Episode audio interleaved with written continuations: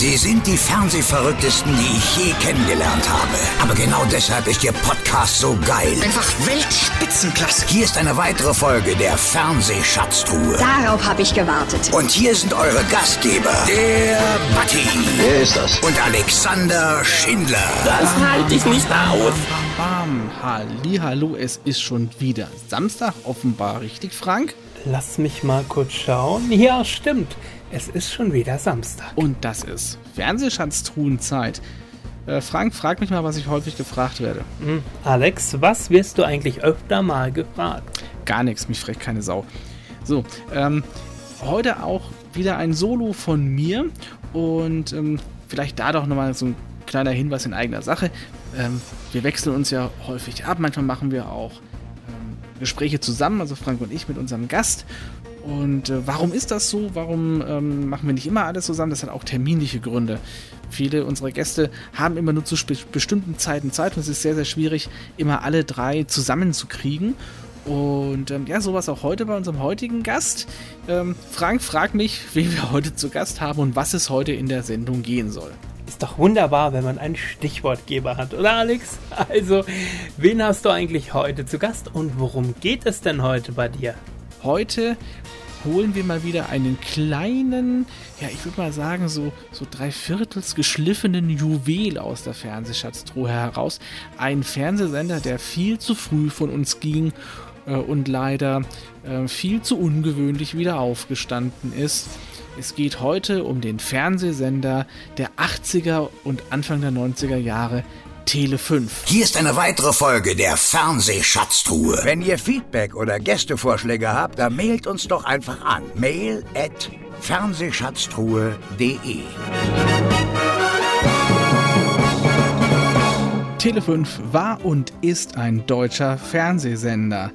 Der von 1988 bis 1992 ausgestrahlte Privatsender Tele 5 ging aus dem 1984 gestarteten Musiksender Musicbox hervor und wurde 1993 in das deutsche Sportfernsehen DSF und 2010 schließlich in Sport 1 umbenannt, das bis heute auf Sendung ist. Beteiligt an dem Tele 5 von 1988 bis 1992 waren die Tele München Gruppe, Silvio Berlusconi und Musicbox Gründer Wolfgang Fischer. Im Gegensatz zum heutigen als Unterhaltungsspartenprogramm ausgestalteten Tele 5 handelte es sich beim damaligen Tele 5 um ein Vollprogramm, das auch mehrmals täglich Nachrichtensendungen ausstrahlte. Die Gründung des Senders war unter anderem eine Initiative Berlusconis, der in Italien schon damals mit Canale 5 einen erfolgreichen Privatsender betrieb. 1992 kaufte Leo Kirch den Sender, der eine Konkurrenz für seinen eigenen Sender Pro7 darstellte. Zum 1. Januar 1993 wurde Tele5 in den Sender DSF umgewandelt, der den Sendeplatz übernahm. Zehn Jahre nach dieser Einstellung von Tele5 sicherte sich die Tele München Gruppe die Marke Tele5 erneut für den Betrieb eines neuen Fernsehsenders. Am 28. April 2002 nahm das neue Tele5 den Sendebetrieb unter der Führung des alten und neuen Programmchefs Jochen Kröne auf. Heute in der Fernsehschatztruhe Tele5. Und zu Gast in der Fernsehschatztruhe, um mit mir über Tele5 zu plaudern, eben besagter Programmchef Jochen Kröne. Hallo! Hallo, Servus. Danke erstmal, dass du dir die Zeit genommen hast und traditionell stellen wir immer in der Fernsehschatztruhe die Frage, was denn deine erste persönliche Fernseherfahrung war. Ja, also ich bin ja nicht mehr das allerjüngste Semester und insofern äh, geht meine Fernseherfahrung zurück zu drei Begriffen, die ich hier reinbringen will, äh, nämlich Bonanza, die Cartwrights, ähm, ich würde sagen Lassie und Fury. Das waren meine wesentlichen Fernseherfahrungen. Lassie und Fury, wegen den Tieren, weil das so beeindruckend war, für mich als Kind nämlich auch. Ja, das war damals ja, es gab ja irgendwie damals nur die Kinderstunde und wenig Programme und Lassie war halt einfach der berühmte Collie, äh, der war ja dann auch der große Modehund und äh, die Jungs in dem Alter haben sich alle mit Timmy, dem Jungen dort identifiziert und ähm, Fury war ein Pferd eben, ja und ähm, naja, das Tollste war aber natürlich Bonanza mit den vier Cartwrights, mit äh, Ben äh, Hoss, äh, dem schönen Adam und ähm, ja, es fällt mir der vierte nicht ein. Äh, Little Joe, Little Joe natürlich. Little Joe. Little Joe, mit dem habe ich mich identifiziert. Schön auch der Begriff Kinderstunde. Da kommen wir gleich noch drauf, denn ihr hattet bei Tele5 auch eine Kinderstunde. Jetzt müssen wir mal kurz erklären, ähm, ja, Tele5, wie, wie kam es dazu und wie kamst du zum guten alten Tele5, von de, über das wir heute Abend so ein bisschen quatschen möchten? Ja, ich kam ja über die Musicbox zur Tele5 und davor war es so, ich habe also BWL studiert, ich bin BWLer und ähm, dort äh, habe ich mich eigentlich auch immer schon für äh, Privatfernsehen interessiert, was es ja in Deutschland zu dem Zeitpunkt noch gar nicht gab. Ich war mal in den USA für ein halbes Jahr während meines Studiums und da habe ich gesehen, wow, was gibt's denn hier alles für Sender, ja? Und in Deutschland gab es einfach nur ARD und einen Sender, Bayern äh, 3 war noch irgendwie mal zünftig, mal modern hieß es damals noch. Und ähm, irgendwo wollte ich immer alles tun, um Privatfernsehen in Deutschland voranzutreiben.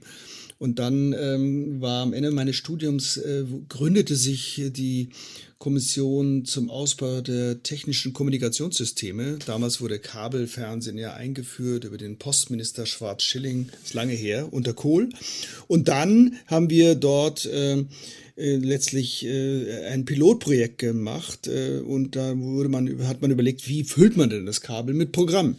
Und ich war zu dem Zeitpunkt äh, nach meinem Studium letztlich Praktikant äh, bei der Münchner Pilotgesellschaft und dort habe ich dann Wolfgang Fischer kennengelernt und er hat mich angesprochen und hat gesagt, sag mal, weil er irgendwie so sagte, ich, ich suche jemanden, der bei mir äh, der Produktionsleiter ist von meinem neuen Sender. Und ich wusste weder, wie der Sender funktioniert, noch was ein Produktionsleiter ist. Und habe ich gesagt, ich bin dabei. Ja. Und da bin ich dazugekommen und ähm, habe das gemacht. Wir waren irgendwie vier Leute und die damalige Programmchefin äh, die ging dann äh, aus diversen Gründen und dann wurde ich Programmchef, wobei ich dann sehr schnell merkte, ich bin nicht Programmchef, sondern Programmdirektor, was sehr wichtig war, weil ich bin nämlich in Amerika mal gewesen, da haben die sich totgelacht, als ich gesagt habe, ich bin Programmchef, weil Chef heißt ja Koch. Englisch Koch. Und insofern äh, fand ich auch Programmdirektor klingt viel toller. Und dann war ich tatsächlich mit 27 der jüngste Programmdirektor Deutschlands. Äh, das war damals allerdings auch nicht so irre schwer und habe die Musicbox gemacht. Aber dann sagte man eben, ja, wir müssen jetzt ein Vollprogramm werden. Das muss irgendwie äh, alles äh, ein bisschen mehr äh, Wumms kriegen. Also insbesondere, dass Berlusconi eingestiegen ist. Und du hast es ja schon erwähnt, also durch Tele München auf der einen Seite unserem Gesellschafter und Canale Cinque wurde dann Tele 5, Tele Cinque äh, mit dem Blümchen. Äh, ja. Das war an sich äh, aus dem Logo entstanden des Mailänder Stadtwappens, wo eine Schlange eine Blume in dem äh, in den Mund hält. Und das Blümchen haben wir übernommen, was dann immer so ein bisschen von den Journalisten als Prilblümchen ähm, Ballhorn wurde. Damals war Priel, das Spülmittel, hatte ein Blümchen als Logo. So, und äh, letztlich dann äh, wurde eben Musicbox zur Tele 5, wie du schon gesagt hast, 1988 mit einer großen Show. Ciao Musicbox, hello Tele 5. Ja, und so war ich dann Programmdirektor von Tele 5. Ja, also, äh, Musicbox äh, ist im Endeffekt das Musikfernsehen gewesen, ne? Was macht man da als Programmdirektor als Musikfernsehsenders? Ja gut, äh, wir hatten vor allem, musste ich erstmal das Archiv verwalten. Wir hatten Videoclips bekommen von den Plattenfirmen. Das waren damals so Umatic High Bands, äh, so, wie soll ich sagen, wie so große Bücher sahen die aus, äh, so übergroße Videokassetten und auch mal so Einzollbänder. Ja. Und wir hatten damals, meine erste Aufgabe war, diese ganzen Videoclips, die wir dann hintereinander abgespielt haben, mit Moderatoren, ähm, haben wir irgendwie erstmal ordnen müssen. Und dann haben wir anfangs die geordnet nach Alphabet, so A wie ABBA, B wie Beatles, bis wir dann gemerkt haben, ist ja völlig bescheuert, weil manche Buchstaben kommen mehr vor und so weiter. Und meine erste ruhmreiche Tat war, dass ich das System dann umgestellt habe und eine Liste alphabetisch gemacht habe, aber die Nummern dann dahinter geschrieben habe, so dass wir das nach Zahlen einordnen konnten. Das fand ich damals wahnsinnig innovativ. Ich hatte auch BWL studiert, ja.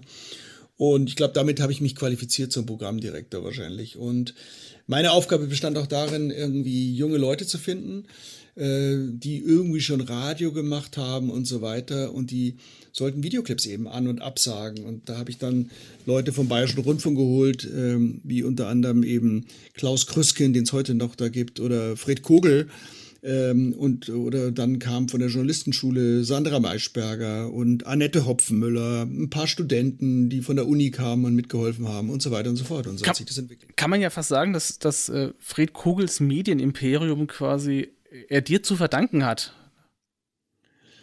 Naja, das wird er wahrscheinlich anders sehen, aber natürlich hat es äh, damit schon zu tun. Er war ja eh wahnsinnig umtriebig. Der hat ja damals schon Radio gemacht und Radioberatung und dies und das. Und hat bei mir eine Sendung gemacht, die hieß Fredis Plattentipps.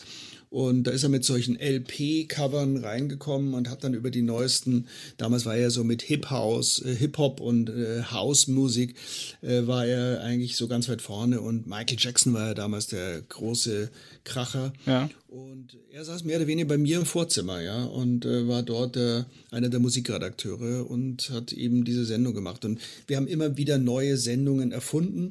Und es war sehr lustig. Wir haben dann ein Modulsystem gehabt und haben dann so eine intelligente Wiederholungslogik gemacht. Also wir haben ganz viele Sendungen gemacht und die haben wir irgendwie, wir wollten ja 24 Stunden senden und hatten aber gar nicht so viele Programme.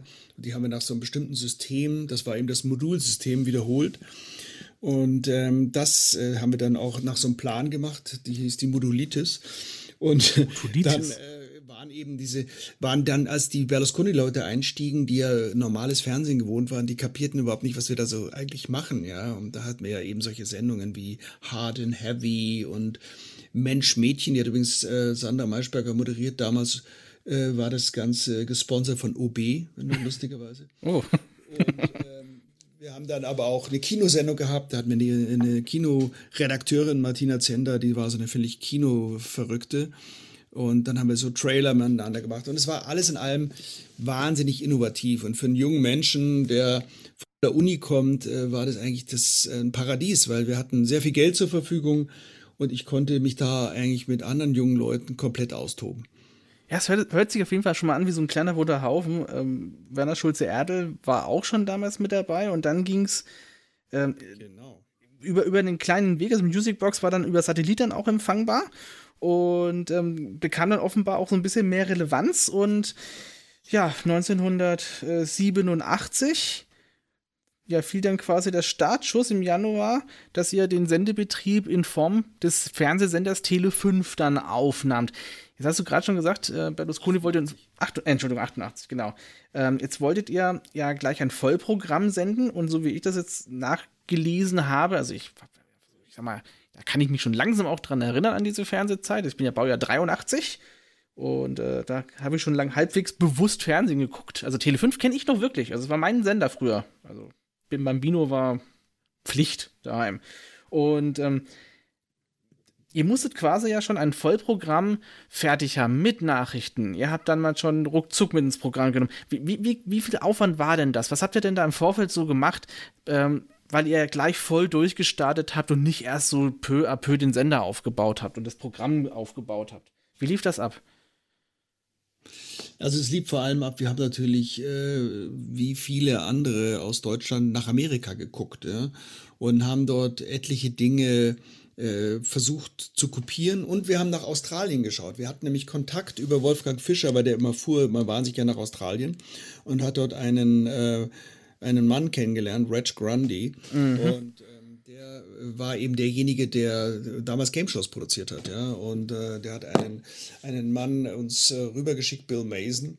Und wir haben tatsächlich mit Ruckzuck, die hieß eigentlich im Original Hot Streak. Hot Streak, also, genau. Ruckzuck kann ich sagen, war, äh, den Namen gibt es ja zwar, aber es war tatsächlich meine Erfindung. Äh, den haben wir dann äh, mit äh, Werner Schulze-Erdl äh, auf die Beine gestellt und das war die erste Game Show in Deutschland, die es überhaupt gab, ja. Und ähm, wir haben natürlich dann eben gesagt, jetzt brauchen wir noch ein Kinderprogramm, weil wir hatten eben Cartoons gekauft und das war in der Tat eine Innovation. Wir hatten vorhin von der Kinderstunde gesprochen. Genau. Also es gab einfach immer nur kurze Programme und wir haben dann mal uns hingesetzt und haben gesagt, nee, also wir machen jetzt mal nicht nur eine Stunde Cartoons, wir machen jetzt mal zwei. Hey, wir machen drei Stunden Cartoons. Und das war damals ja. revolutionär. Und dann wurde ich, ich war ja dann als Programmdirektor auch derjenige, der immer bei den Landesmedienbehörden antanzen musste und das Programm vorstellen und rechtfertigen musste. Und dann saß ich immer vor dem Medienrat und es war immer spooky Moments. Ja, da saßen ja Echt? gesellschaftlich relevante Gruppen, also die, die Bienenzüchter und die bayerischen Landfrauen und äh, die Gewerkschaften. Und äh, die haben halt ihre persönliche Meinung da zum Besten gegeben. Man musste ganz geduldig das beantworten. Und da sagte eine Frau zu mir, Frau Dr. Simmerding, weiß ich noch, meinte, ja, also Herr Kröne, wenn die Kinder jetzt so drei Stunden da hintereinander sitzen, das ist doch furchtbar, die müssen mal an die frische Luft gehen. Können Sie nicht mal eine Pause machen, damit die Kinder mal rausgehen können, ja? Und da muss man natürlich ernst bleiben und äh, ernsthaft antworten, weil der Medienrat war ja wichtig, der musste das Programm genehmigen. Ja?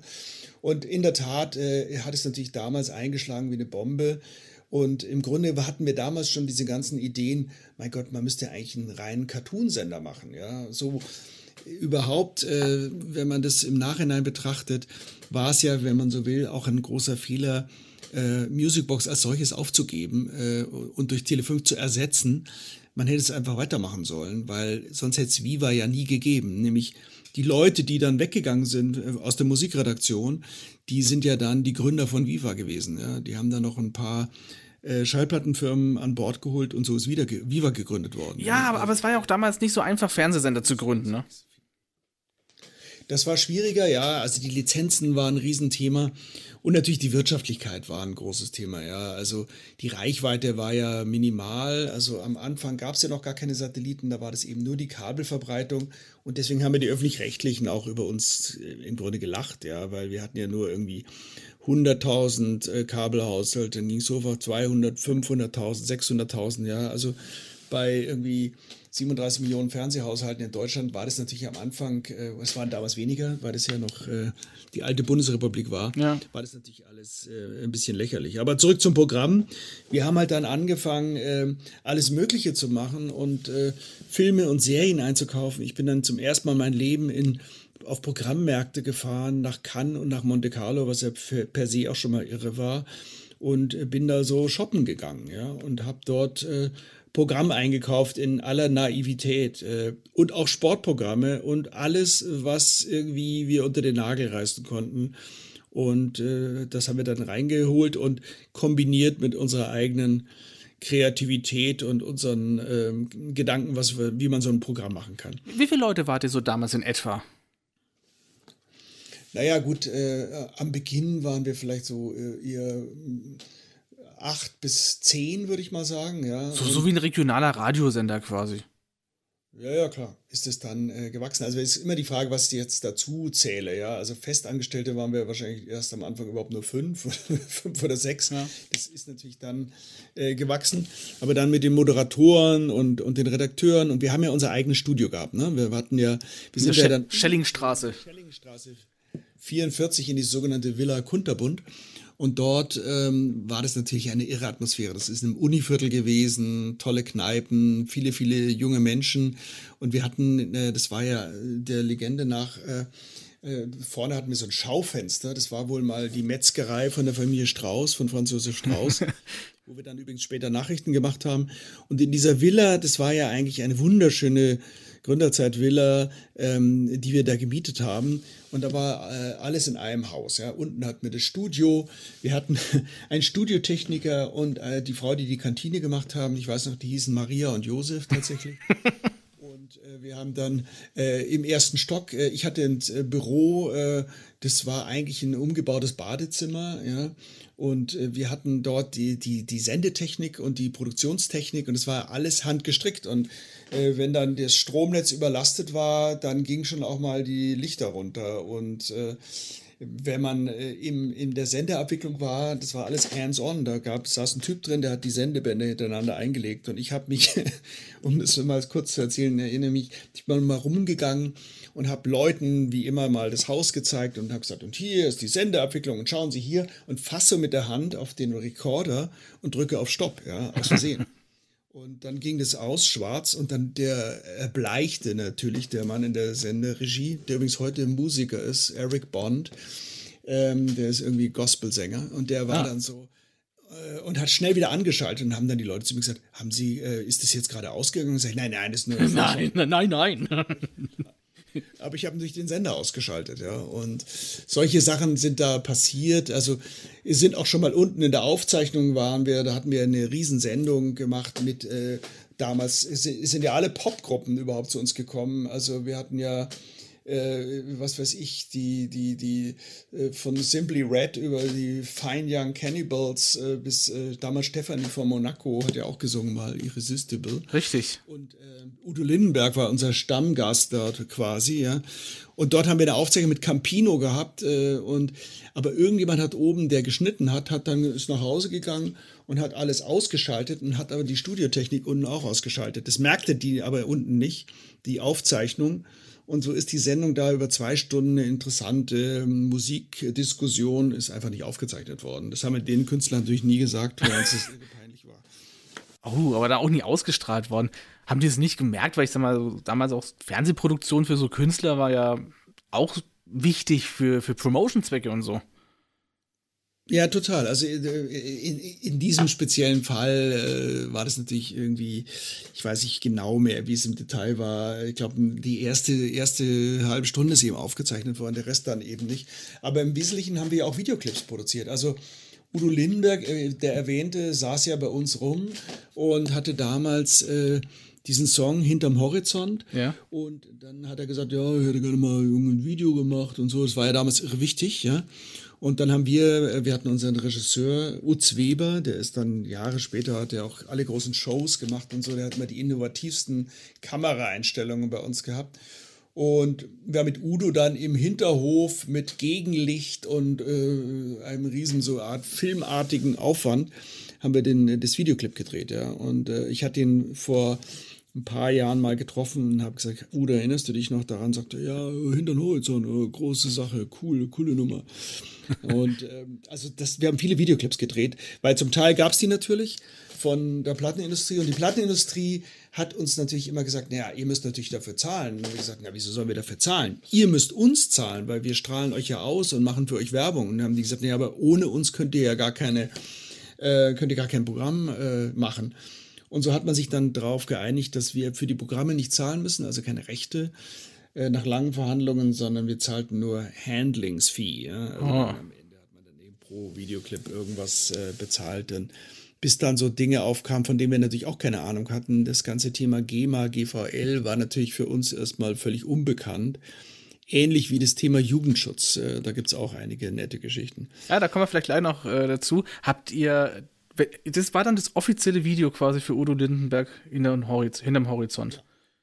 Ach, das, ja, das ja, wusste ich gar nicht. Die sind, die sind bei uns äh, auch in, im Studio teilweise produziert worden oder eben dann auch auf der Straße und so weiter. Da ist ja dann auch eine kleine äh, Produktionsindustrie äh, entstanden, die sich eben um diese Videoclips bemüht hat. Das war ja damals, äh, wenn man so will, der heiße Scheiß, ja. Also so ja. Videoclip-Sender, die ja heute keine Rolle mehr spielen, weil das über YouTube geht und sonst was, ja. Und Spotify letztlich. Also, das war damals natürlich Hot Shit. Und es gab eben MTV und es gab uns. Und wir waren eben lange Zeit da, wenn man so will, der Marktführer, ja. Und Natürlich waren da die Einschaltquoten egal, weil Musik hat relativ geringe Einschaltquoten. Und ähm, das war in der, äh, mit Marktanteil und, und, Ratings nicht zu messen. Aber natürlich war es ja offensichtlich, dass uns vor allem junge Leute anschauen. Ja? Und ja. so konnten wir dann doch äh, quasi mit guten Worten und äh, mit Überzeugung ähm, Werbekunden akquirieren. Unter anderem auch, da habe ich ja mal eine kleine Sendung gemacht, die Werbetrommel das haben wir auch gemacht, um die Werbeindustrie mehr oder weniger an Bord zu holen. Da haben wir gesagt, da machen wir halt eine Sendung einfach über Werbung. Ja? Und äh, das kam auch sehr gut an. Da haben wir natürlich äh, angefangen, lustige Werbespots zu zeigen. Ja, da bist dann du auch mal in Erscheinung getreten vor der Kamera. Äh, war das, also, war das so gewollt oder hast du dich da nur mal ausprobieren wollen vor der Kamera? Ja, das war in dem Fall tatsächlich äh, die Idee von Wolfgang Fischer, dass er gesagt hat, das musst du mal machen und das muss der Geschäftsführer beziehungsweise in dem Fall der Programmdirektor machen, damit es auch irgendwie eine Relevanz hat. Ja, aber das weiß doch der Zuschauer nicht, dass du Programmdirektor bist. Ja, das ist damals aber dann gesagt worden, auch so, dass ich äh, der, der, der, der Programmchef, also der Mann, der für die Music so. steht. Aber letztlich war es so, äh, jeder hat ja eine Eitelkeit und denkt, ach toll, ja, das will ich gerne mal machen. Und ich kann für mich festhalten, also das ist ganz gut gelaufen. Ähm, und ich habe viel gelernt, also vor allem Sicherheit im Auftreten und Sicherheit vor der Kamera, wusste aber auch, äh, dass ich nicht gut genug bin, um daraus einen Beruf zu machen. Das habe ich auch gemerkt.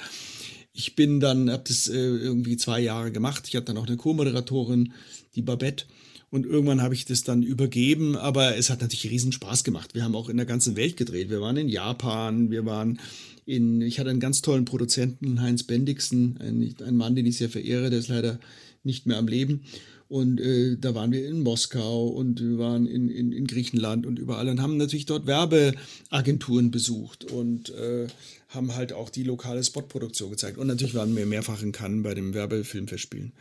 Im Endeffekt, das, was man dann auch lange Zeit später noch kannte, unter den, ja, Fritz Egners witzigste Werbespots der Welt, ja? kann man sich das etwa vorstellen. Ja, das waren die gleichen Archive letztlich. Also der, der Egner, das ist ja mehr oder weniger äh, daraus entwachsen. Das hat dann, ich hatte meinen Job, äh, als ich das aufgehört habe, hat äh, Wolfram Kohns übernommen, der jetzt bei RTL ist. Und der war quasi mein Nachfolger dort. Äh, dann gab es mal so ein äh, Spin-off bei RTL 2 und dann hat es der Egner übernommen, aber produziert hat es immer, äh, immer die gleichen Leute, die ähm, sozusagen dieses Archiv hatten damals. Ja, das ja. ist ja auch so etwas. Derjenige, der das Archiv hatte, der hatte eigentlich die Rechte. Es gab auch, ähm, glaube ich, war auch ein DSF später dann, ähm, gab es, glaube ich, dann das Original, das britische, der amerikanische Original, glaube ich, lief dann da auch mal zwischendurch. Weiß ja auch noch. Das ja, Im hieß es ja immer die Kann-Rolle, ja, also ähm, die, die, das waren ja immer so dein Zusammenschnitt. Also das war für mich auch eine irre Erfahrung, als ich dann Kann war und äh, bei den Werbefilmverspielen, also A war das natürlich damals auch immer High Life, da waren irre viele junge Leute, es war immer Party, es war viel los, es war Remi Demi. Und äh, man ist tagsüber saß man über Stunden im Kino und guckte sich einen Autowerbespot nach dem anderen an ja. oder einen Waschmittelspot oder, oder eben äh, sonst irgendwas.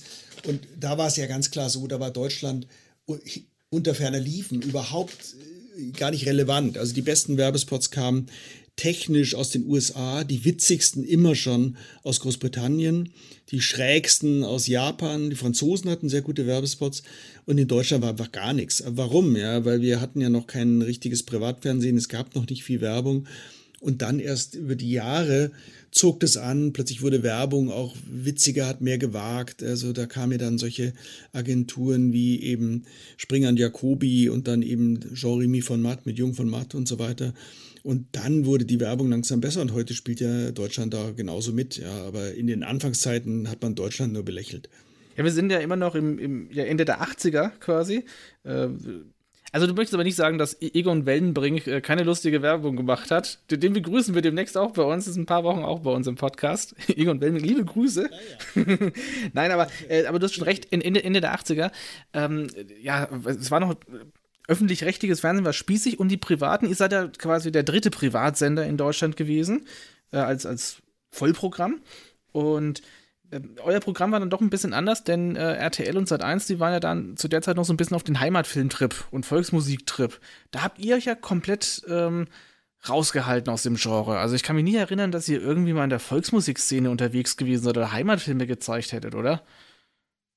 Das haben wir nicht gemacht, aber wir haben Bauerntheater gezeigt, ja. Äh, irgendwie zum Schluss, als dann der, da ging ja Wolfgang Fischer als Geschäftsführer weg und dann kam Gerhard Zeiler. Und einer der erfolgreichsten Formate war ja äh, Steiner. Steiner Peter Steiners Theaterstadel. Genau, und da haben wir zum Teil auch sowas gezeigt zum Schluss. Da ging es ja darum, wir brauchen Ratings, Ratings, Ratings, wir wollen ja Pro 7 überholen. Und dann sind wir dann auch ein bisschen in diese Richtung gegangen. Der Zeiler hat mit aller Gewalt versucht, es dann auch zu kommerzialisieren, noch stärker, also die Ratings nach oben zu treiben. Und äh, dann äh, haben wir irgendwann zum Schluss äh, von Tele 5 haben wir gesagt, ja, was sind die erfolgreichsten Programme, die wir haben? Ja, das eine war Wrestling, weil wir haben ja damals ja, stimmt. WWF. WWE das hieß damals noch WWF, ja, World Wrestling Federation, das wurde dann verboten wegen World Wildlife Fund. Ah, ja. WWE was ja damals noch ein jugendschutzrelevantes Thema war. Also wir haben Jahre dafür gekämpft, dass wir da auf eine ordentliche Sendezeit kommen, weil es galt ja als gewaltvoll, wo jeder weiß, dass es nur Fake ist. Also Boxkämpfe mit blutigen Nasen durften gezeigt werden zur Tageszeit. Ja, das ist Sport. Wrestling, weiß, dass es Quatsch ist, ja. Äh, das war dann galt als gefährlich. Ja. Ich wusste, ich, das, ich wusste nicht, dass das Quatsch war. Ich wusste nicht, dass der Undertaker Quatsch war. Der, genau, und der Hogan. Ja, aber letztlich, wir haben dann auch die ersten mit, den, mit der WWE, haben wir die ersten äh, äh, Veranstaltungen gemacht, ja.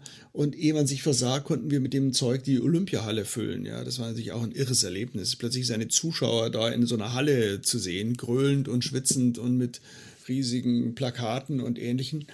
Aber um das abzuschließen, äh, wir haben dann gesagt, also die erfolgreichsten Programme waren das Bauerntheater und, äh, und Wrestling. Also was machen wir? Bauernwrestling. Ja? War dann mal so eine der Ideen. Äh, das haben wir natürlich dann letztlich nicht umgesetzt, aber ansonsten haben wir so ungefähr jeden äh, Quatsch gemacht. Und eine kleine Anekdote muss ich sagen, wir haben natürlich auch im Sportbereich ähm, einiges eingekauft, teilweise auch eben bei den Großen mitgespielt. Wir haben mit der ARD mitgeboten und so weiter dann, ja. Also zum Beispiel haben wir äh, damals äh, mit Mike Tyson, der war ja damals der große neue Boxer, einen Kampf äh, gekauft. Und ähm, der war ja immer bekannt dafür, dass er relativ schnell zum äh, Finish kam, zum K.O. Da hatte ich damals einen Sublizenzvertrag gemacht, äh, dass nach, äh, die durften die ARD einen Ausschnitt kaufen von 90 Sekunden und ähm, wir haben den ganzen Kampf gehabt. Und sie durften den Ausschnitt dann zeigen und äh, das war, durften sie sogar vor uns, ja. Und, weil das war irgendwann in der Nacht und wir ja. haben äh, den anderen Tag ausgestrahlt. Und dann habe ich, muss ich, habe ich die verpflichtet, dass sie sagen, und den ganzen Kampf sehen sie bei Tele 5. Oh. nach äh, 90 Sekunden oder 80 Sekunden vorbei, weil der Tyson wohl auf, äh, reinkam und hat den umgenietet. Da war der zack aus K.O.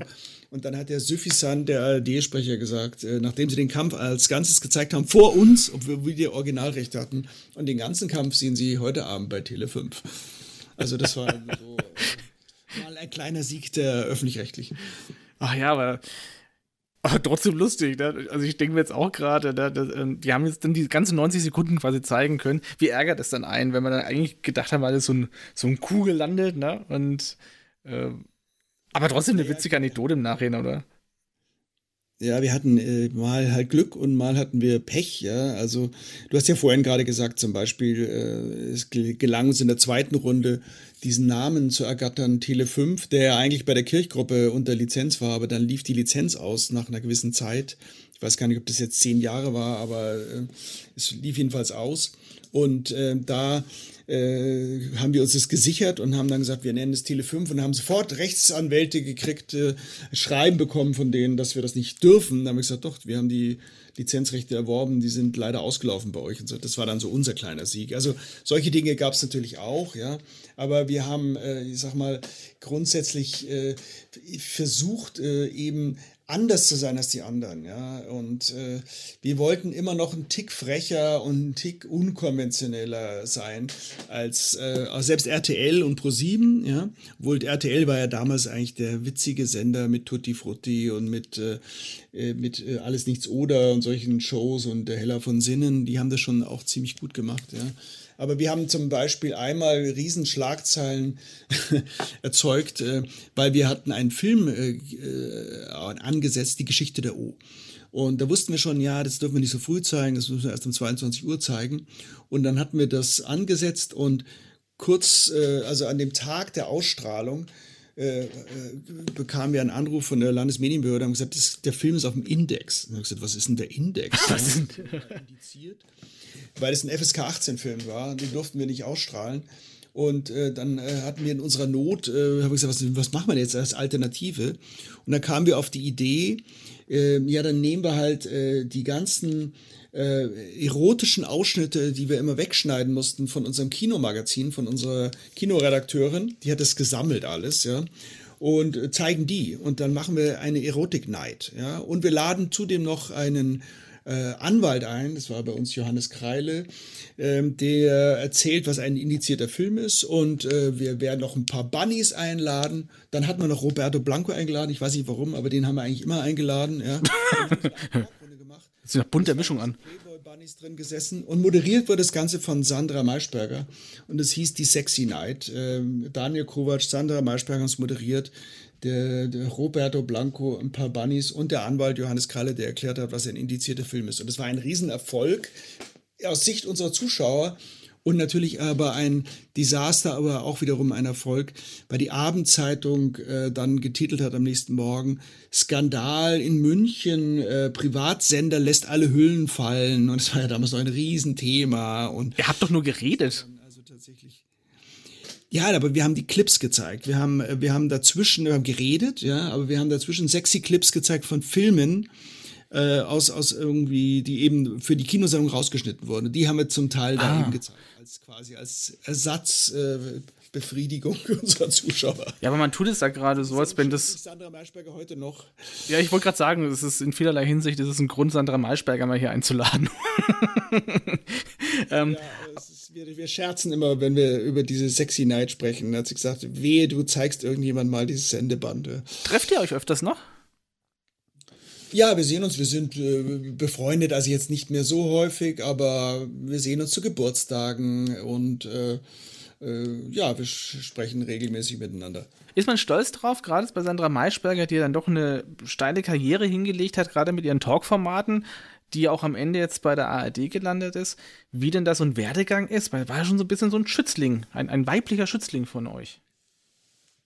Ja, ähm, jetzt muss man allerdings fairerweise dazu sagen, also die Sandra ist so ein außergewöhnliches Talent, ja, die wäre auch ohne uns oder mich oder Tele5 äh, zum Erfolg gekommen. Ja, die war ja schon in der Journalistenschule besonders begabt. Also die hat da Reportagen gemacht, die sind sogar, glaube ich, in Buchform dann veröffentlicht worden. Die ist einfach gut, ja, und sie ist zudem charmant und äh, ein, ein, die hat eine, eine, eine sanfte und doch auch eine journalistisch harte Art. Ja. Die hat mich auch immer kritisiert, äh, natürlich für diese ganzen wie soll ich sagen, kommerziellen Formate, die wir gemacht haben. Mhm. Sie war schon damals immer eigentlich eher auf Programmqualität, hat sie gesetzt. Da waren wir natürlich oft, haben wir gut unterboten, das Ganze, ja. Aber ja, nee, sie ist eine, ist, ist ein bisschen Ausnahmetalent. Und es gibt halt so ein paar Leute, die sind ja etliche daraus hervorgegangen, aber ich würde jetzt nicht sagen, dass das hier unsere Schule war. Wir haben denen vielleicht einen guten Nährboden gegeben. Vielleicht waren wir die Hefe äh, damit diese Talente aufgehen konnten. Aber im Prinzip äh, ist es natürlich äh, im Grundsatz vorhanden gewesen bei denen und äh, die haben dann auch eben ihren Weg gemacht. Ist es schade, also du sagst es gerade so ein bisschen Talentschmiede auch, ne? Ähm, ist es schade, dass Fernsehen und Medien heute ganz anders funktionieren und ja, gut, jetzt YouTube, da, da tun sich jetzt wieder in einer anderen Form Talente hervor, aber für das klassische Fernsehen, das ist sich da ganz, ganz viele hart tun, Fuß zu fassen. Weil man einfach diese Möglichkeiten heute nicht mehr hat. Der Lebenszyklus des Privatfernsehens neigt sich ja, wenn man so will, fast dem Ende entgegen. Ja? Also ähm, es ist ja so, dass ganz am Anfang war das Fernsehen etwas äh, Heiliges. Das gab den Fernseher, der im Zimmer stand. Äh, da stand meistens noch eine Blumenvase oben drauf. Es war so ein Röhrenfernseher. Und als Kind war man fasziniert, was da rauskommt. Es kam für einen selber wenig raus, weil es halt irgendwie nur die Kinderstunde gab. Ja, außer bei euch. Es, genau, und dann kam eben das Privatfernsehen, da hat sich das etwas geöffnet und plötzlich konnte, konnten viele Leute äh, selber ins Fernsehen und, und, und, und als Zuschauer, als auch als Moderator. Also viele der Moderatoren haben natürlich auch irre viel gelernt weil sie einfach tausende von Stunden moderiert haben. Ja? Äh, also Beispiel Werner Schulze-Erdl, der hatte irgendwie die meisten Sendestunden, glaube ich, überhaupt. Der ist so eine Art Weltrekordhalter. Und dadurch konnten sich viele tatsächlich auch gut austoben und entwickeln. Und natürlich ist das eben dann abgelöst worden. Also, du hast ja selber schon erwähnt, also es ist dann YouTube oder dann irgendwie, heute sind es halt irgendwie, was weiß ich, dann eben Podcast. In, ja, Influencer. Leute wie ich. es gibt Influencer, genau. Also jeder macht halt so sein Ding. Es gibt immer ein neues Medium, ja. Und dann heute immer wieder taucht ein neues Medium aus, eine neue Sau wird durchs Dorf getrieben, ja. Dann war Clubhouse jetzt mal ganz hip und sonst was. Aber ich meine, was sicherlich sich äh, strukturell geändert hat, ist ja, dass man sagt, dass äh, lineare Fernsehen wird von nonlinearer Sehweise geprägt, also diese zeitunabhängige Sehen, wann immer man will, auf welchem Endgerät man will. Aber ich glaube, wir haben, äh, wir als Privatsender insgesamt, ja, haben da schon die Fernsehlandschaft auch äh, verändert. Also ich glaube, die, die, die, die Erzählstruktur von Filmen hat sich ja total verändert. Allein, glaube ich, durch die schnellen Schnitte und, äh, und Bildgeschwindigkeiten von MTV sind ja die Erzählstrukturen heute viel kürzer geworden. Also wenn ich meinen Kindern noch äh, Fernseh-Dreiteiler aus der Weihnachtszeit von früher gezeigt habe, die meine Highlights in, als Kind waren, da sind die eingeschlafen oder rausgegangen, weil es ihnen zu langweilig war. ja. Da sind über Stunden äh, Leute über Boote gegangen und da knarrte der Boden und es ist wenig passiert. Und ich glaube, da hat sich viel verändert. Also in unserer ganzen äh, visuellen Wahrnehmung und in der Erzählstruktur von, von Filmen. Und so wie ich gesagt habe, dass sich die, die Werbung und die, die, die, die Art und Weise, wie, wie Produkte verkauft werden, äh, verändert haben. Ja. Aber ich denke auch, äh, wir, wir sind in einer, in einer Umbruch, in einem Medienumbruch natürlich. Ähm, dieses große einende Medium Fernsehen, äh, das gibt es in der Form nur noch selten. Also wir sind in der Schule, haben wir uns und die, über die gängigen Formate unterhalten. Ja.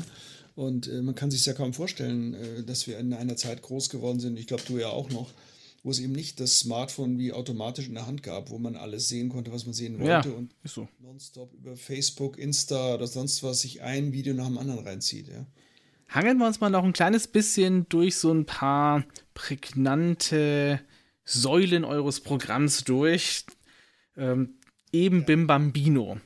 Ähm, Kinderstunde war früher auch schon bei den Öffentlich-Rechtlichen ein bisschen spießig, dann kam Bino. Und äh, wie kam es zu Bim Bambino?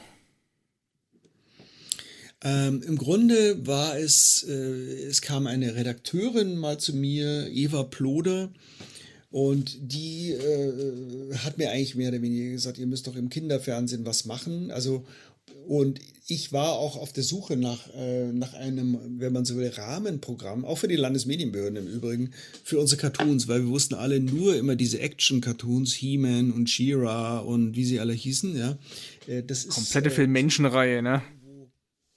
Ja, wir brauchen, genau, wir brauchen so ein bisschen was Edukatives. Äh. Und wir haben alles Mögliche ausprobiert. Wir haben dann gesagt, naja, wir brauchen irgendwie so eine Figur, die irgendwie nett und sympathisch ist. Und so kam eben dann Bino äh, mit Sigi Böhmke, dem Puppenspieler. Und äh, wahrscheinlich so ein bisschen abgeguckt, auch in Amerika, ja, dass wir zu den Hansons rübergeschaut haben.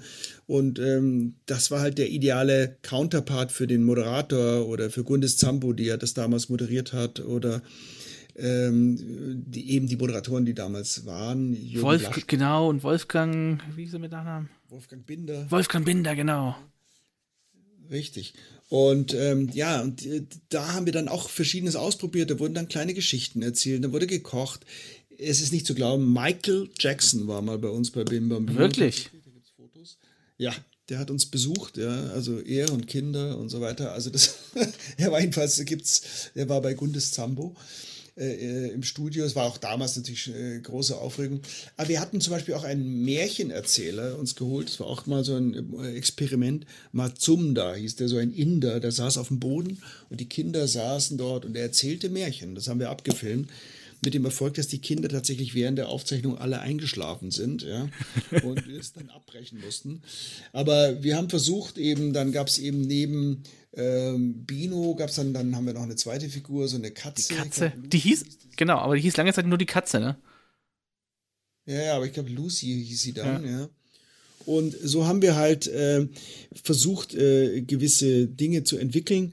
Und ich glaube, wir haben für Bim Bambino da sogar irgendwo damals den Grimme-Preis bekommen, wenn mich nicht alles täuscht.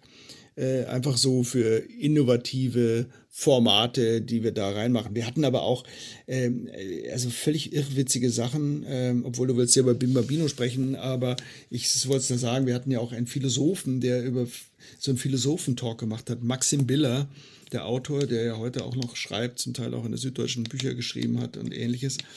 Und wir hatten damals, äh, das ist so ein bisschen eine Legende, wie ist der Name entstanden, Bim Bambino. ähm, weil es ja so italienisch war. Da dachte jeder natürlich, das hat was mit Berlusconi zu tun.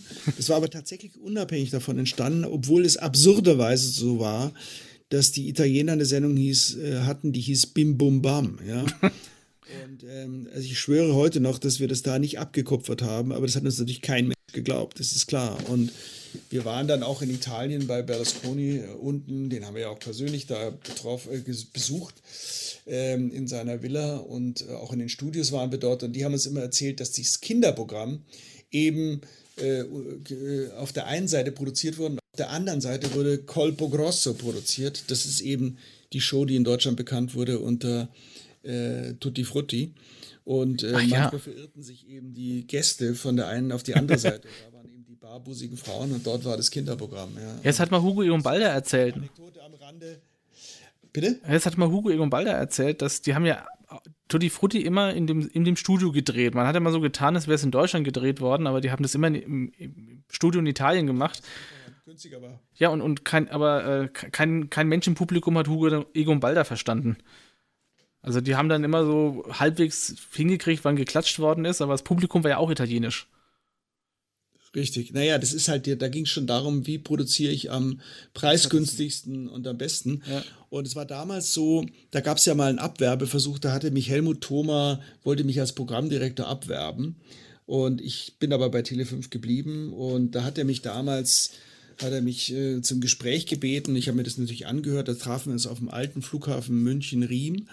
Und er sagte zu mir, naja, als Einstiegsgeschenk ja, würde ich Ihnen geben äh, so eine Show. Das ist so Colpo Grosso, ja.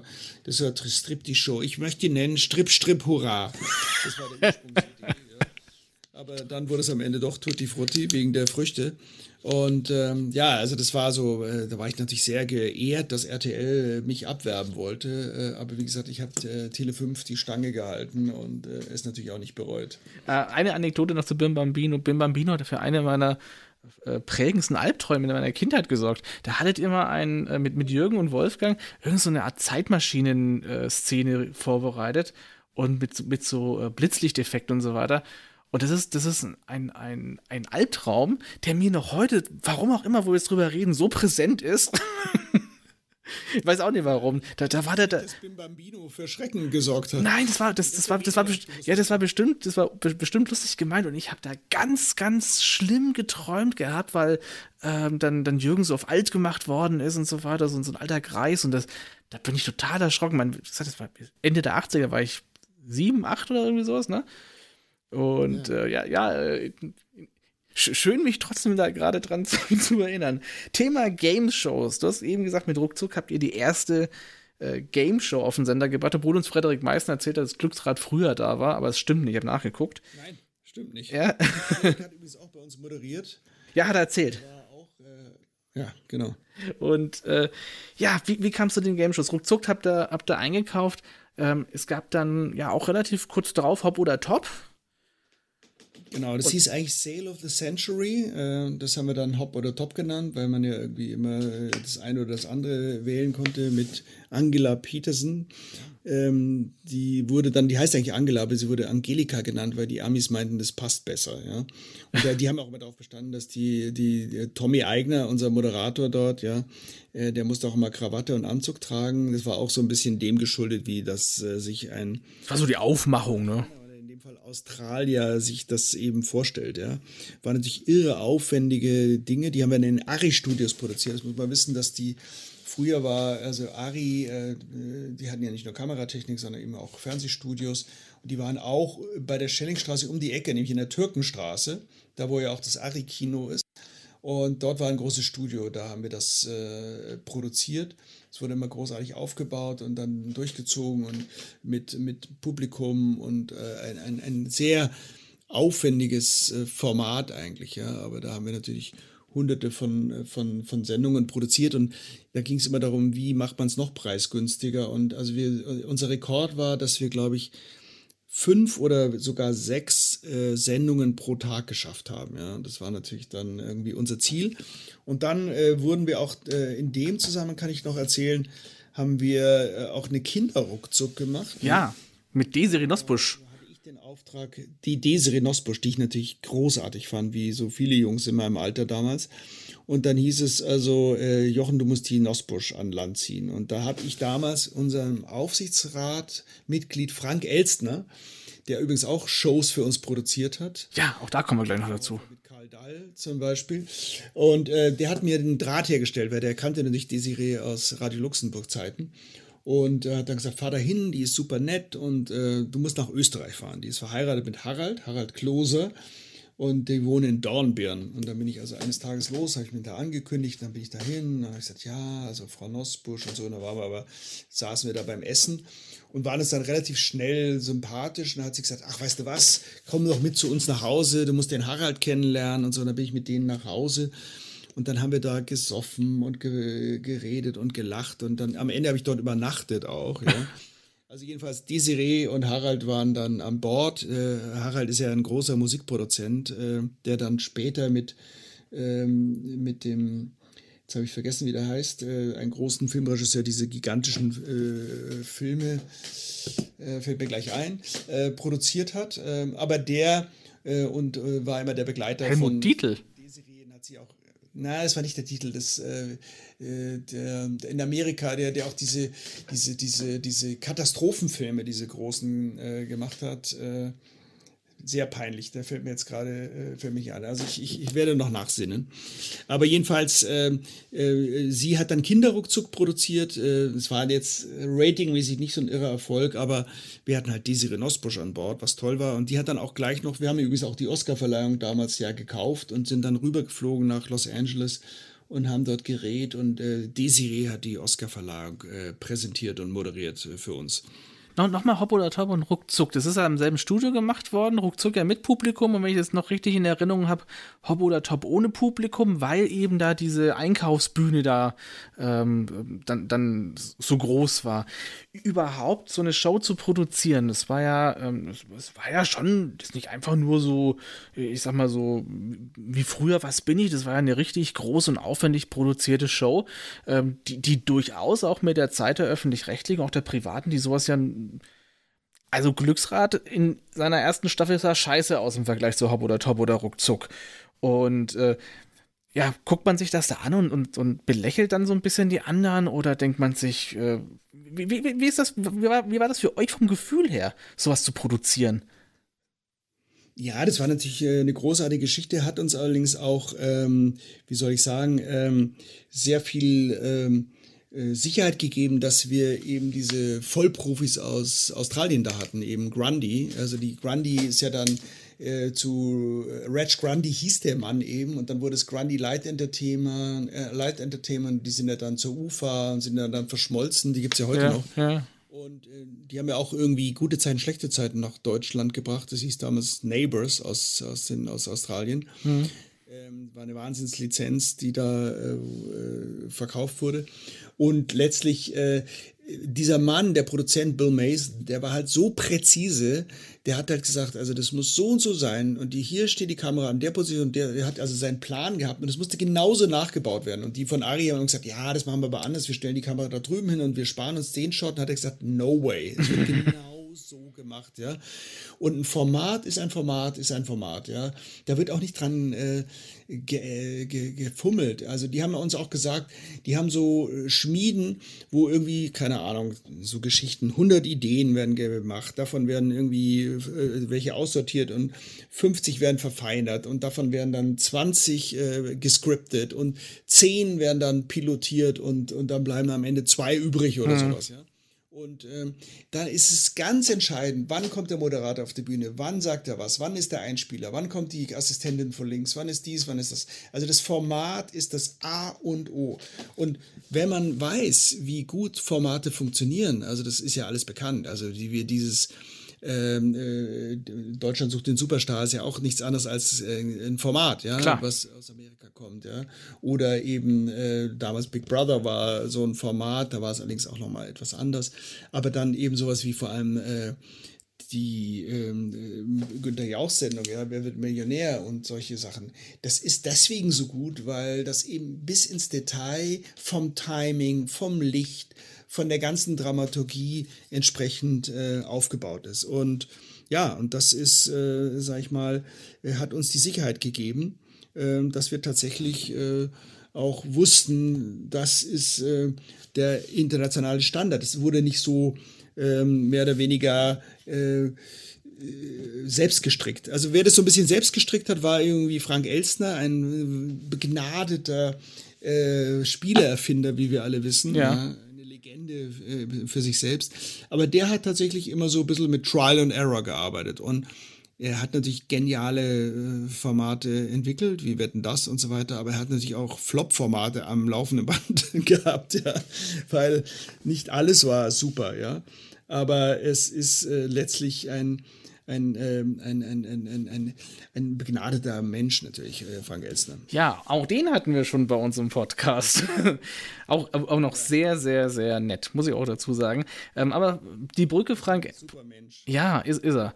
Äh, die Brücke Frank Elstner, ähm, du hast eben schon das Stichwort genannt, Koffer Hoffer und eure Abendshows, beziehungsweise auch ein bisschen Vorabendshows äh, mit Publikum auch bitte lächeln und dann eben auch ähm, am, am, am, Abend dann Koffer Hoffer. Ich glaube, ähm, Pitt Weirich hatte auch noch, wie hieß es nochmal mit, äh, ähm, da ging es um, um ähm, ja, quasi so die Liebesgeschichten der Prominenten, wie sie sich kennengelernt, Ehepaare. First Love. First Love, genau, First Love.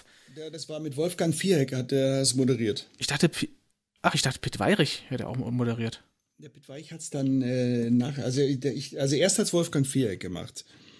Aber dann äh, Bitweich. Aber ich will jetzt nicht meine Hand für ins Feuer legen, ob das, ob der Nachfolger war oder ähm, ja, der, also erst war es auf jeden Fall der, der Viereck. War auch Paola und Kurt Felix. Und, äh, hatten wir, ja. war, ich, war ich auch damals äh, gut bekannt mit denen. Ja, äh, Koffer Hoffer mit Karl Dall. Äh, den hättet ihr sicherlich gerne auch als Talkshow-Host gehabt, oder? Der damals bei RTL noch Dallas gemacht hat. Aber äh, trotzdem ging er seine Rolle als äh, ja, Kofferversteigerer so ein bisschen auf. Das ist eine Erfindung von Frank Elstner. Äh, wie, wie, lief das? Kam da Frank Elstner zu, zu euch und sagte, ey, ich habe eine geile Idee fürs ZDF, ist es nix? Oder wie, wie, muss man sich das vorstellen, wie so eine, wie Kofferhoffer entstanden ist? Also der hatte ja immer Ideen. Frank Elstner, mit dem bin ich mal äh, irgendwie durch Luxemburg gefahren und äh, dann hat er mir gesagt, wie er auf Ideen kommt und hat mir dann erklärt anhand von einer Wiese mit Kühen, was man da äh, jetzt für eine Show draus machen könnte und so weiter. Ja. Also der Mann sprudelt voller Ideen. Und äh, der kam eigentlich äh, zu mir und sagte, pass auf, Jochen, es gibt hier etwas, ähm, äh, der war, wie gesagt, bei uns im Aufsichtsrat und er sagt, es gibt etwas, was äh, äh, ein Phänomen ist. An Flughäfen ist es so, da werden Koffer vergessen manchmal. Die werden einfach nicht abgeholt. Die stehen dann. Gut, die werden dann eingelagert. Man macht sie vorher auf, um zu schauen, ob irgendein giftiges Tier drin ist oder irgendwie eine Bombe. Und ansonsten wird das äh, in ein Lager gebracht. Ja, das war zu der Zeit, wo noch mehr äh, verloren ging, offenbar. Und einmal im Jahr, war damals so, wurden diese Koffer versteigert. Ja, da konnte man zum Flughafen gehen und konnte sagen, ich biete für den Koffer 20 Mark und äh, dann bekam man den. Und wenn man Glück hatte, war irgendwas drin. Äh, vielleicht was von Wert war, ein Föhn oder vielleicht sogar ein, ein Armband. Wenn man Pech hatte, war es dann nur Schmutzwäsche. Und das war die Grundidee. Ja. Ja. gesagt, die Versteigerung des Koffers als Idee und er hätte auch einen Moderator, weil er gut befreundet ist mit Karl Dahl, der würde das machen. Wir das ja klasse, Karl Dahl, super Fan, sensationell.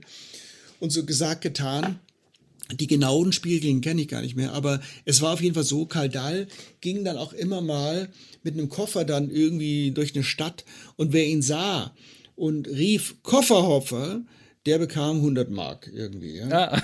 und, äh, ich habe dann im Laufe der Zeit, äh, ich habe, war mit Karl Dahl äh, dann auch befreundet und mit seiner Tochter Janina. Und äh, er, er hat später erzählt, äh, dass er tatsächlich durch äh, Jahre später noch in der Stadt angerufen wurde, dass die Leute zu ihm gesagt haben, Koffer, ja. Und er hatte gar keinen Koffer dabei und gar nichts. Ja. er fand das Format auch ziemlich lustig. Und also Karl Dahl habe ich auch als einen sehr, sehr sympathischen Typen kennengelernt, vor allem privat beim Essen. Gar nicht so der Blödel und der Aggressive, ein super sympathischer, netter Mann, inzwischen ja leider auch verstorben. Ja, Rudi Carell muss über ihn gesagt haben, äh, es gibt im Showbusiness keine Freunde außer Karl Dahl. Ja, ja. Also das äh, kann man sich vorstellen. Wobei Rudi Carell äh, wie, durch viele Leute mir gesagt wurde, der war eher der auch ein genialer Mensch, aber eher ein unangenehmer Zeitgenosse in der Zusammenarbeit wohl. Ja. Er muss später altersmilde geworden sein. Eben der Name äh, eingefallen des Produzenten Roland Emmerich, meine Ach, natürlich. Ja. Den, ja. Den, also 10.000 BC und so weiter, ja. Ja, ach. Naja. Ähm, Tele 5 hat sich im Laufe der Zeit immer entwickelt. Die Blume im Logo entfiel irgendwann mal. Da habt ihr dann ein neues On-Air-Design bekommen. Wa warum? Gerade doch die Blume war doch das, das, also das Maß der Dinge und es war ja ein einmaliges Logo. Warum dann nochmal die Veränderung, auch die optische? Ja, also wie immer, neue Besen kehren gut. Also es gibt immer zwei Gründe, ja. Das eine ist entweder, wenn es äh, einen neuen Geschäftsführer gibt, einen neuen Programmdirektor oder einen neuen äh, Honor Promotion Chef oder Art Director, hat man ja dann später gesagt. Und äh, beides war so. Also Programmdirektor blieb ja kontinuierlich der gleiche. Es war ja ich da. Äh, insofern war das nicht der Grund, aber ich glaube, äh, wir hatten einen Wechsel, als Zeiler kam. Und natürlich immer, wenn wir einen neuen Art Director bekamen, äh, wurde irgendwo graduell was verändert. Das gehört so dazu. Ja? Also jeder meint, der müsste sich dann einbringen. Und die Logo-Diskussion, das ist ja überhaupt etwas immer, was ja sehr lustig ist. Also wenn wir Sender aufgebaut haben, Designs, Sendungen konzipiert haben und dann habe ich es irgendwie immer mal meinem Gesellschafter Kläuber gezeigt und der sagte, ja, ich nehme es mal mit äh, und so. Und kam dann am nächsten Tag an und sagte, ja, also mh, hm, die Farbe, die ist nicht so gut. Also und dann sage ich, ja, warum denn nicht? Ja, also meine Tochter findet das blöd, ja. Und das war dann auch oft so. Oder meine Frau hat gesagt, so kann man das nicht machen und so. Und so sind dann manchmal Entscheidungen auch auf diese Art und Weise gefällt worden. Aber ja, es ist leider so, Aber ähm, ich, Design ist etwas, was sich immer wieder mal anpasst. Ja, aber ich, ich fand das Logo dann scheiße als Kind. Ich fand das einfach scheiße. Kinder lieben Kontinuität. Äh, ich selber neige auch also in mancher Hinsicht zu Kontinuität, aber letztlich äh, habe ich mich dann auch äh, ergeben. Ich habe mein gesamtes Berufsleben immer so ein bisschen mit den Designern gekämpft. Ich war, bin selber nicht so ein designorientierter Mensch, äh, habe da vielleicht auch nicht den richtigen Geschmack für. Und äh, manchmal hat es mich dann so geärgert. Wir hatten ja dann, später war ich äh, äh, bei Premiere und da war dann äh, so Designer äh, Neville Brody und solche Leute dort. Und äh, da wurde dem Design alles untergeordnet. Da musste sich die Sendung dem Design anpassen. Und da habe ich gesagt, jetzt reicht's. Also der Inhalt steht immer noch vor der Form. Ja? Also die alte Frage, die in der Menschheit diskutiert wird im 19. und 20. Jahrhundert, Form follows Function oder Function follows Form. Ja. Das ist auch im Fernsehen so. Und dann kam der Moment, als äh, ihr einen neuen Gesellschafter bekommen habt mit äh, ja, Leo Kirch und der damals auch Anteilseigner eben des, äh, ja, eures damals schärfsten Konkurrenten Pro7 dann eben war. Und, äh, und damit auch so ein bisschen das Ende besiegelt hatte. Ihr wart ein kleiner bunter Haufen, wie so ein kleine, kleiner mittelständischer Betrieb, sage ich jetzt einfach mal als diese Nachricht kam, dass sich Leo Kirch eingekauft hatte, war dann euch schon klar, das geht nicht mehr lange gut? Ja, das war natürlich, also das war ja wie, äh, wir haben das natürlich alles metaphysisch überhöht, ja. Also damals gab es ja die, es war ja wie, wie, wie, wie die, die, die, das eine Seite Ostblock und der Westen oder äh, was weiß ich, äh, The Empire und, und äh, die Freiheitskämpfer. Wir waren natürlich die Freiheitskämpfer.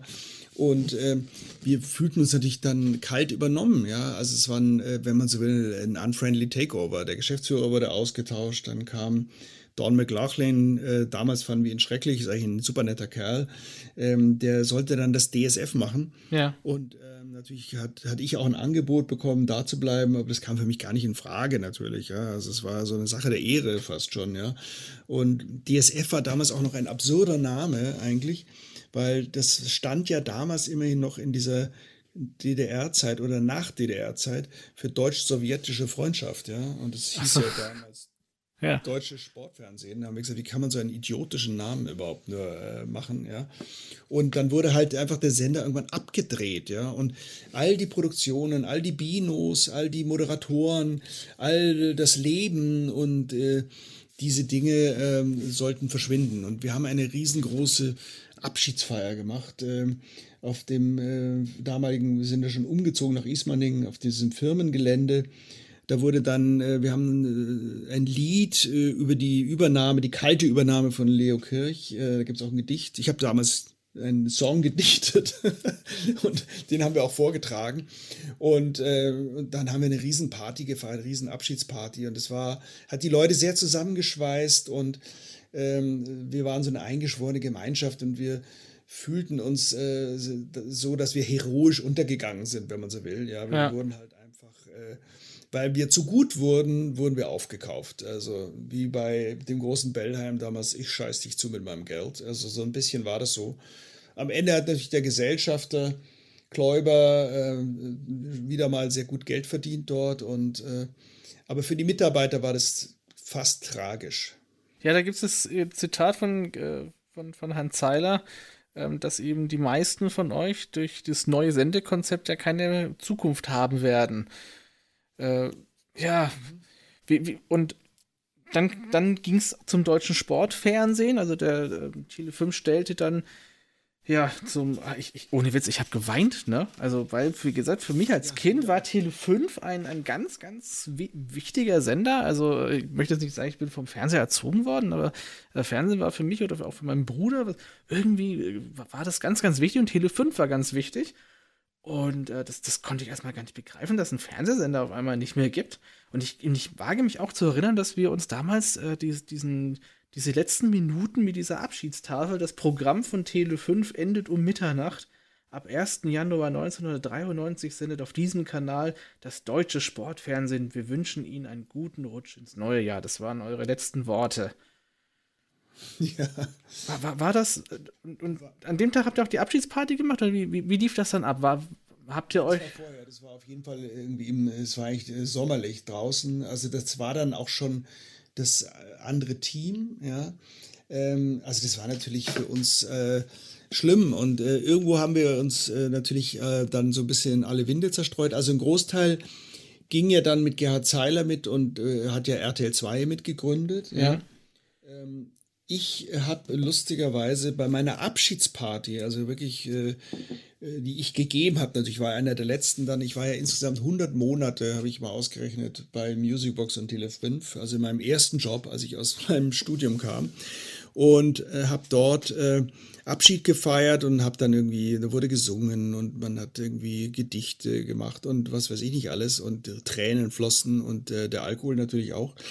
Und da bekam ich tatsächlich einen Anruf bei meiner Abschiedsfeier von Premiere, ähm, damals von dem Geschäftsführer Lothar Hunsel, und der machte mir ein Angebot, ja, dass ich zu Premiere gehe, dort Programmdirektor werde. Ja. Also am Tag meines Abschieds habe ich quasi ein neues Jobangebot bekommen, was ja damals äh, die tolle neue Innovation war, irgendwie Gestern war Fernsehen, heute ist Premiere. Das war sozusagen die nächste Stufe des Privatfernsehens. Ja, ja war für mich nur leider ein schwarz-weißes Flimmerbild. Ne? Ich hatte keinen Decoder. nur Rauschen und ähnliches. Ja, ich hatte es auch nie gesehen vorher und wurde dann der Programmdirektor dessen. Und da haben wir auch viele, viele tolle Sachen gemacht, aber das ist eine andere Geschichte. Aber jedenfalls, äh, ja, das, äh, das, das war trotzdem schmerzhaft. Und wir sind danach auch noch, nach dem Ende von Tele5, alle noch verreist. Wir sind alle nach Wien gereist äh, mit Gerhard Zeiler und sind da um die Häuser gezogen, zum Beispiel mit Kathi Zechner, die war meine Programmchefin, die ist ja heute ORF-Intendantin, ja, oder Programmdirektorin ah. vom ORF, äh, einige Jahre schon. Also da sind ja auch äh, große äh, Karrieren entstanden, ja, von, von Leuten. Und ich treffe ja immer wieder Leute, die gesagt haben, ah, oh, ich war bei Tele5 und weißt du noch und weißt du noch und weißt du noch. Oder ich treffe Leute äh, jetzt in so einem Job, äh, ich habe jetzt hier im medizinischen Bereich was zu tun. Ich arbeite für eine Krebs-App, Yes We Cancer. Und äh, dort habe ich einen Arzt getroffen, und äh, der sagte, so ein Professor an der Charité, und der sagte, was haben Sie denn früher gemacht, Herr Kröne? Dann habe ich gesagt, ja, Tele 5. Und er sagte, ah, ich war Kandidat bei Ruckzuck, wir haben Studenten, wir haben gewonnen. also sowas passiert mir auch relativ häufig, ja. Also Leute, die sagen, ich war früher mal bei Ihnen, wir waren mal im Studio, wir waren mal dies, wir waren mal das. Und viele waren bei Ruckzuck eben. Ja, an Ruckzuck kam er ja kaum vorbei. Aber ein bisschen die, ähm, der, der Geist von Tele 5, der fand sich dann auch nochmal so ein bisschen später wieder, unter anderem eben bei TM3. Ähm, mit TM3 hattest du auch nicht wenig am Hut, würde ich mal sagen. Ja. Und, kann man sagen. Ja. Und äh, ja, was war das dann für dich? Auch so ein bisschen die Idee, mal das, das, den Geist von Tele 5 oder die Art, wie ihr Fernsehen gemacht habt, fand man schon bei TM3 so ein bisschen wieder. Naja, klar, also äh, wahrscheinlich hat man so eine Art Handschrift, die man irgendwo auch mitnimmt. Äh, es war auch derselbe Gesellschafter, natürlich Herbert Kläuber, dem ich auch viel zu verdanken habe, ja. Auch nicht nur ein einfacher Mensch, aber ein, den ich doch auch irgendwo äh, bewundere, ein großartiger Unternehmer, ein visionärer Typ. Ähm, aber wir sind ja, das war nach meiner äh, Muse, äh, nach meiner Premierezeit äh, bin ich eben nach München und da hieß es so, wir machen jetzt einen Frauensender. Unser Partner ist Capital Cities ABC, später kam noch Disney dazu und wir machen einen Sender für Frauen. Und äh, dann hatte er gesagt, wir haben einen Arbeitstitel, das ist das dritte Projekt der Tele München. Das erste war Tele 5, das zweite war RTL 2 und jetzt ist es das dritte, also Tele München 3. Das ist jetzt mal der Arbeitstitel. Ja. Und der ist uns leider geblieben, weil uns kein besser, wir wollten es dann FAM, FAM nennen und so. Und es war natürlich sehr lustig, weil äh, und auch nicht ganz politisch korrekt, weil ich war natürlich ein Mann als Chef des Frauensenders, ja, äh, was auch nicht ganz ohne war. Und dort ja, das ist, ist nur gendergerecht. Ja, genau. Und wir haben dann viele Formate. Wir hatten ja vor allem, dann ging es sehr viel um Home and Garden Television. Das haben wir da versucht zu machen. Ähm, und äh, wir haben dann äh, äh, Leben und Wohnen hieß es bei uns. Genau. Und äh, unter anderem haben wir Game Show gemacht äh, und ähnliches.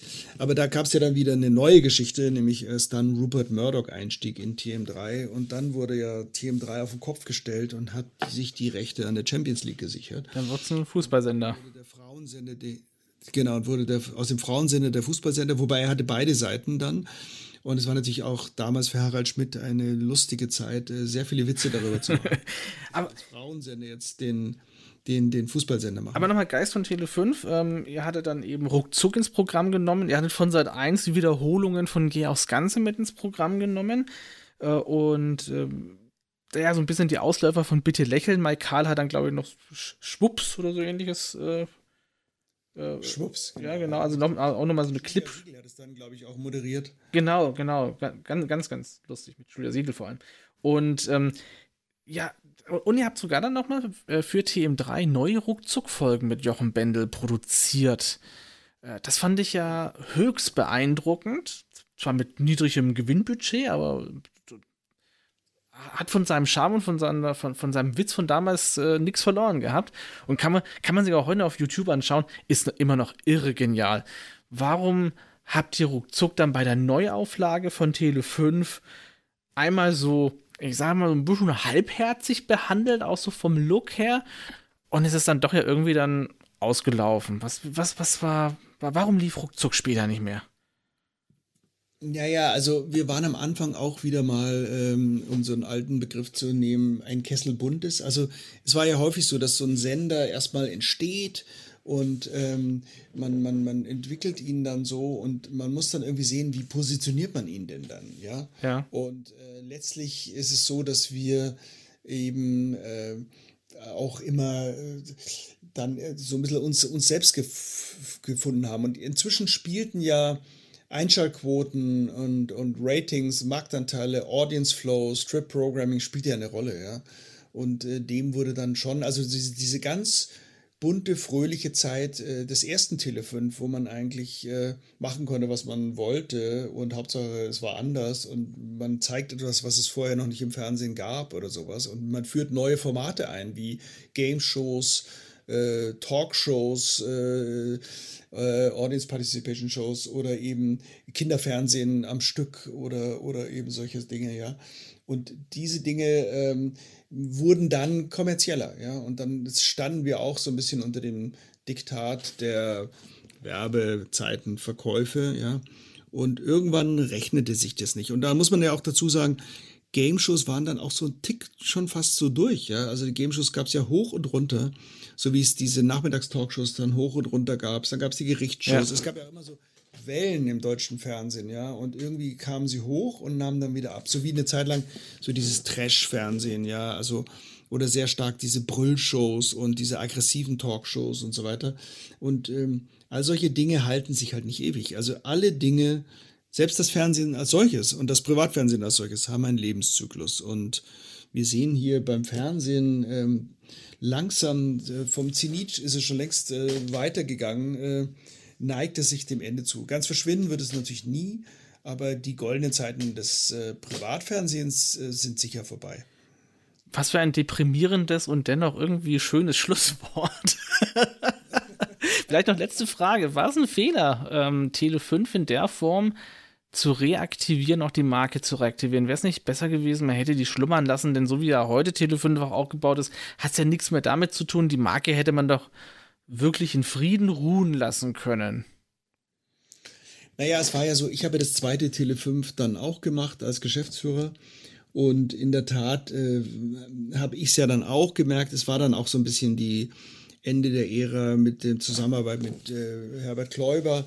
Ähm, es wurde ja dann der Spielfilmsender, weil man auch gesagt hat, jetzt äh, in, der, in der Senderlandschaft muss man jetzt eigentlich irgendwie sich äh, auf eine Sache konzentrieren. Ehrlich gesagt war mir das dann auch... Ähm, wie soll ich sagen, ein bisschen, also zu langweilig will ich nicht sagen, aber äh, hat, hat mich nicht mehr ganz so gereizt. Und ich hatte mich ja dann, äh, also mein, meine Wende persönlich äh, im Beruflichen war ja, ich habe ab 2000 eine eigene Firma gegründet, Get On Air, und äh, habe eigentlich mich seitdem der Gründung von Fernsehprojekten und auch Medienprojekten gewidmet. Ich habe danach eben Tele5 gemacht, aber dann auch noch den History Channel gelauncht in Deutschland mhm. und Motorvision und später dann Video-on-Demand-Formate. Also das habe ich alles mit meiner Firma gemacht. Also letztlich, äh, ich bin auf jeden Fall so sozialisiert worden. Ich war immer für das Neue zu haben. Also wir haben ja vorhin gerade gesprochen, äh, ich bin im Privaten jemand, der Beständigkeit liebt und, und, und klare regelmäßige Strukturen, aber im Beruflichen habe ich immer irgendwas Neues gemacht. Ich habe alle Arten von Fernsehsendern schon gemacht, selbst ja mal einen religiösen Sender und nicht alle Senderprojekte sind dann auch irgendwie tatsächlich ans Licht, haben das Licht der Welt erblickt, aber ich habe daran gearbeitet und wurde dafür bezahlt zumindest. Und äh, mich hat es immer gereizt, neue Dinge aufzubauen. Ich war nie der Sanierer oder Sachen abzubauen oder komplett äh, sozusagen Change Management zu machen, sondern ich war immer derjenige, der Dinge aufbauen durfte. Gott sei Dank. Also welches Privileg, welches Glück, welche großartige Chance von einem jungen Menschen. Inzwischen bin ich das eben nicht mehr. Aber ich mache alles in allem das immer noch, ja, und das macht mir Spaß. Und uns hat es heute Spaß gemacht. Das ist so eine, so eine Schlussüberleitung, wie sie gerne auch Wim Tölke gemacht hätte. Jochen, vielen, vielen Dank. Es war mir ein Fest. Hat mir sehr großen Spaß gemacht. Ich hoffe, dir auch. Und äh, vielen Dank, dass wir nochmal mit dir zusammen so ein bisschen, ja, wir haben wieder was Neues aus der Fernsehschatztruhe herausgekramt und haben uns über die guten alten Privatfernsehzeiten von Tele 5 unterhalten. Vielen Dank. Herzlichen Dank und ich finde toll, was ihr macht. Äh, tolles Format. Äh, es ist äh, interessant, äh, nicht nur aus Sentimentalität und Erinnerung, sondern es ist einfach auch für viele, die das nicht kennen, wahrscheinlich eine ganz äh, Sache, die so ein bisschen in die, in die Vergangenheit steigt. Und äh, das ist immer gut. Danke, Alex. So, genug gequatscht für heute. Das war sehr beeindruckend. Aber keine Sorge, sie kommen wieder. Stark! Das ist ja wundervoll. Die nächste Folge der Fernsehschatztruhe, dem Nostalgie-Podcast. Demnächst hier.